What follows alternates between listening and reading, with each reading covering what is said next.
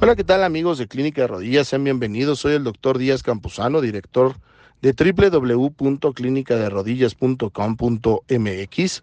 En Facebook nos encuentras como Clínica de Rodillas, doctor Díaz Campuzano, y en Instagram como doctor Díaz Campuzano, ortopedista. Oigan, quiero agradecerles antes de empezar este podcast, que es el, tema es formación médica en México, porque eh, la verdad es que muchas gracias. En Facebook tenemos un gran apoyo de ustedes. Ya vamos para los 185 mil seguidores en Facebook. Ya vamos para los 182 mil en Instagram. Eh, y bueno, muchas gracias. Estoy atónito porque de repente abrimos la página de Clínica Rodillas Pachuca porque cada una de, las clínicas tiene su página y estamos hablando que en Pachuca la semana pasada tenía 7 mil seguidores y hoy ya tengo casi 15 mil. O sea, muchas gracias, en serio. No sé cómo agradecerles, gracias, en verdad. Me motivan ver que la página Sport Medicine México tiene 114 mil seguidores. La página de este, Clínica de Balbuena tiene 102 mil seguidores. O sea, en total Clínica de Rodillas ya tiene más de 600 mil seguidores. Muchas gracias, en verdad. Estoy alabado, estoy muy contento en darles esta noticia. Pero otro que me ha sorprendido mucho, mucho más es TikTok. Me encuentras como arroba doctor Chema. Eh, gracias, en verdad. Porque además les voy a decir algo, o sea, yo lo que quiero es expresarme como en este podcast que estoy enfrente del micrófono por cierto, gracias a X360, agencia de marketing de Inbound Marketing, por, por permitirme conocer los podcasts, además de grabarlos en su estudio, que está súper bonito. Muchas gracias en verdad chicos por el crecimiento que he tenido gracias a ustedes. X360, déjenme meterles el gol completo, x360.com.mx, X3 con letra, 60 con número, .com.mx, esta agencia, la neta, está buena, bonita y barata, chavos. Muchas gracias. ¿eh? ya están riendo, pero es, la verdad. Gracias. Este, regresando al tema, o sea, 135 mil seguidores en TikTok, si no mal recuerdo, todos de manera orgánica, y me he dado el lujo de esos haters que están frieki, frieki, los bloqueo. Me vale. Ya sé, ya me están diciendo aquí que eso está mal y que no. Me vale. Yo en TikTok no quiero malas ondas, que se vayan a otro lado, ¿no? O sea, sí les respondo y les digo, bueno, ¿tú qué onda? A ver, cuéntame cuáles son tus problemas, déjame ayudarte, únete a los optimistas. Pero sí, si los identifico que están para fregar, los borro. Es así, ay, no. Yo no estoy aguantando gente que está, que no tiene otra cosa que hacer que no sea fregar y que se vaya a fregar a alguien más. La verdad, ¿no? O sea, Sí, te aguanto. Si me criticas, sabes que la neta no me gusta tu peinado. Ah, pues chido, gracias, güey. O sea, ahí, este, si yo quiero lo cambiaré, si no, pues no. ¿Sabes qué? Te hace falta definición en el bíceps. Ah, ok, vale, le voy a echar ganas. O sea, sí acepto críticas, ¿no? Pero ya el que está duro y dale, duro y dale, duro y dale, que ni siquiera es una crítica que tú digas, bueno, tienes razón, ¿no? Ah, no hace mucho le decía a uno de esos haters, a ver, argumentame ¿por qué si te estoy posteando que este es un, una opinión de uno de mis pacientes donde dice, doctor, gracias a usted pude regresar a jugar fútbol? Y alzo un TikTok, ¿no? Así medio bailando, porque la neta no, no me voy a poner a bailar ahí en TikTok. A nadie le interesa verme bailar en TikTok, prefiero dar tips, etcétera, de la carrera, bla, bla, bla. Y le agradecí, le dije, oye, pues muchas gracias, ¿no? Con una cancioncita. Y me pone, sí, de seguro a su cuate. Y yo así, no, no es mi cuate, pregúntale, es mi paciente. Pero a ver, van varias veces que me escribes, cuéntame qué onda contigo, o sea, qué, qué te raspa, quién eres, no tienes una foto de perfil, este, ¿a qué te dedicas? Tú que estás criticándome todos los días, este, pues dime qué onda, ¿no? Y digo, para que los guamazos estén toma y daca, ¿no? Y pues no, pues no te contesta. Pero eso sí, Siguiente post, ahí está fregando otra vez. Eso no, adiós, te borro. No me interesa si dices que está bien o mal, X360, lo voy a borrar. Ya sé que no voy a tener 4 millones de seguidores como Kuno, no sé cuántos tiene, 25, no sé.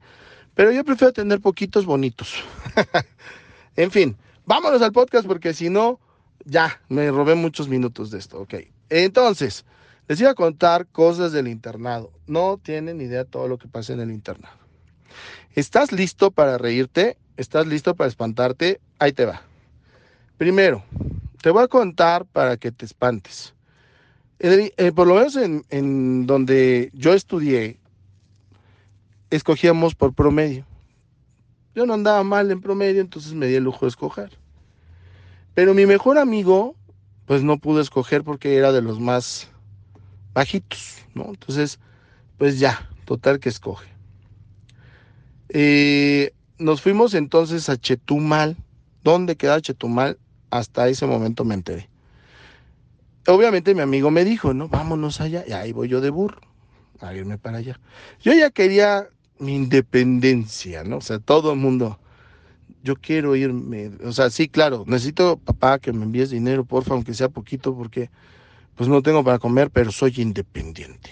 O sea, por supuesto, no piensas que les provocas un gasto, pero bueno. Fuimos a Chetumal, Chetulandia, nos arropó un amigo de su papá, de mi amigo, entonces no, gracias a Dios no pagamos renta, pero pues eran, no sé, eran un poco raros, o sea, era una pareja que no podía tener hijos entonces llegamos y, a ver, ya está servida su lechita con cornflakes, ¿no? ya metió un gol, ¿verdad? Bueno, ni. Con su, no, pues ese es otro gol. Con hojuelas de maíz. Ok, entonces, tú así, pues la primera vez dices, ah, ok, gracias, ¿no? Pero después notamos que era todos los días, ¿no? O sea, de, pueden bajar a cenar, chicos, ya está servido, los estamos esperando. Pues no, no, no traes ese chip, ¿no? Entonces, ya, muchas gracias. Dijimos, bueno, pues bendita sea Dios, tenemos comida, ¿no? Pues órale.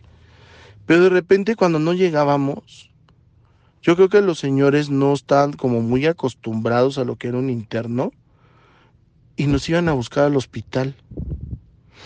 Y con nuestros toppers, ¿no? Y nos decían, chicos, es que, ¿por qué no llegaron a casa? Queríamos ver que todo estuviera bien. Entonces les explicamos cómo era el internado, ¿no?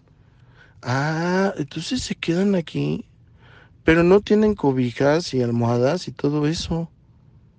Y tú no, es que aquí pues no te tapas así, te tapas con las sábanas del hospital. Ay, no se preocupen, yo les traigo. Obviamente nosotros agradecidísimos. Sí, no manches, nos tratan de super lujo. ¿A dónde venimos a caer? Qué padre. Pero obviamente esas sábanas y cobijas no eran para nosotros.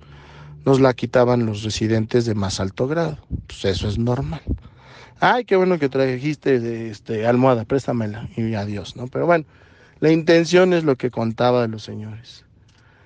Al final, pues obviamente eh, empiezas a tener tu ritmo de trabajo y todo esto, y pues ahí te empiezan a ir las cosas malas, ¿no? Resulta que a mi residente de cirugía, a mi R1, pues yo no le caía bien. Entonces me agarró de encargo bueno, faltas de ortografía, que tampoco es que tenga mala ortografía. Se te va una S, una C, algo. Te quedas castigado un día. Entonces, no haces una guardia, sino dos guardias seguidas. Eh, a mí me tocó el tiempo de las máquinas de escribir, de esas de tac, tac, tac, tac, tac, tac, ting, sh, tac, tac, tac, tac, ¿no? Entonces, este, pues se te juntaban luego dos letras y manchabas. Uno, te rompía los ingresos. Bueno, a mí, a los demás no. Este, ya que estaba todo perfecto, este, faltó el comentario y el artículo anexo. Imagínate que cada paciente yo tuve que hacer un artículo y un comentario. Pues entonces, si no estaba, me rompía el ingreso y había que volverlo a hacer.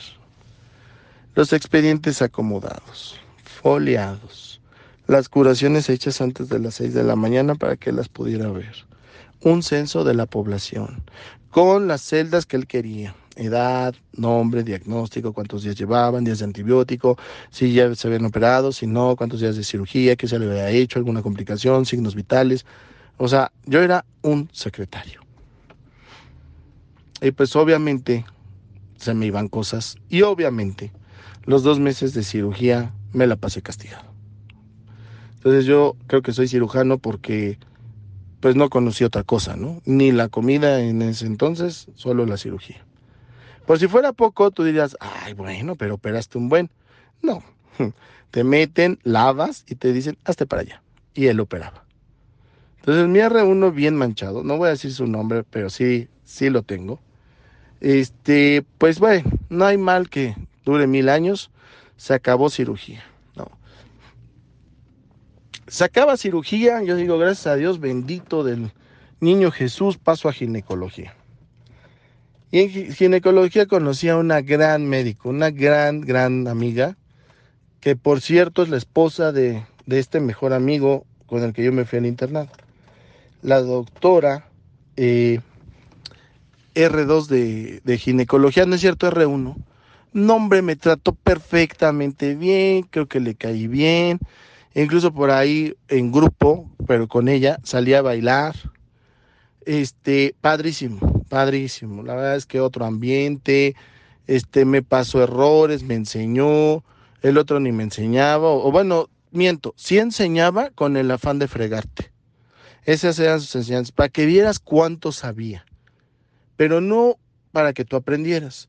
Mientras que la doctora, que no, no, no le pregunté si puedo decir en el podcast su nombre, pues eso no lo hago, pero es una gran conocida, este, sí te enseñaban, ¿no? O sea, te metió a operar y que el parto y que la cesárea. Muy bonito, muy, muy padre. Se me acabaron mis dos meses de ginecología. Entonces pasé a pediatría.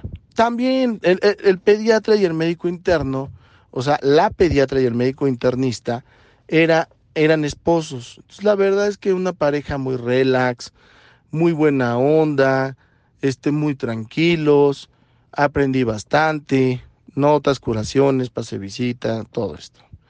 Y después, pues en el medicina interna mucho trabajo, pero también me enseñó mucho.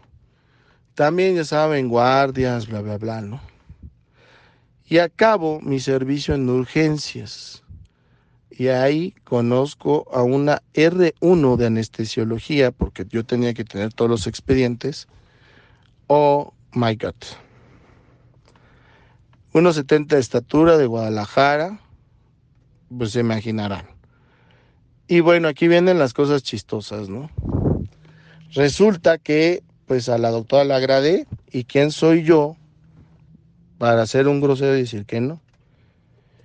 Y pues créanme que este andar con ella fue una enseñanza doble. La primera es, fui muy afortunado porque pues en ese momento estás lábil sentimentalmente y ella fue muy paciente conmigo, hoy lo entiendo, hoy a mis 40 años, porque en ese entonces ella tenía como 32 y yo como 23, algo así. Fue muy paciente, yo muy inmaduro, ella mucho más. Pero no solo eso, sino que además de alguna u otra manera me protegió. Me protegió contra médicos que de repente eran medio manchados, que te quieren humillar o algo por el estilo y ella como que les bajaba, ¿no? Y bueno, después comprendí que definitivamente tenemos que ajustar a tu tiempo, ¿no? Porque pues ella ya pensaba en el matrimonio, en una familia, en hijos y yo pues ganaba 500 pesos quincenales, que es lo que te dan en el internado. Entonces, pues obviamente fue así de, híjole, este, pues yo quiero ir al antro y no me alcanza y tú estás pensando en hijos, pues no, no hay match. Y obviamente pues se acabó, ¿no? Lo normal.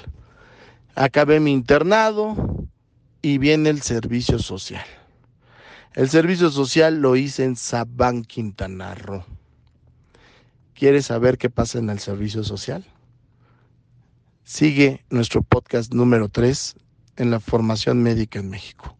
Soy el doctor Díaz Campuzano, cirujano traumatólogo y ortopedista con alta especialidad en cirugía articular, artroscopía y lesiones deportivas, acetábulo y pelvis,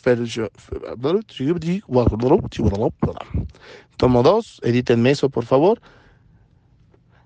Fellowship en artroscopía pediátrica, en ortopedia pediatría y en cirugía mínima invasiva de columna. Síguenos en nuestras redes sociales en Facebook, Clínica de Rodillas, doctor Díaz Campuzano. en Instagram, Doctor Díaz Campuzano Ortopedista, y en TikTok en arroba Doctor Chema, donde haremos cosas chistosas y otras no tanto, pero todas son anécdotas. Cuídate mucho. Adiós.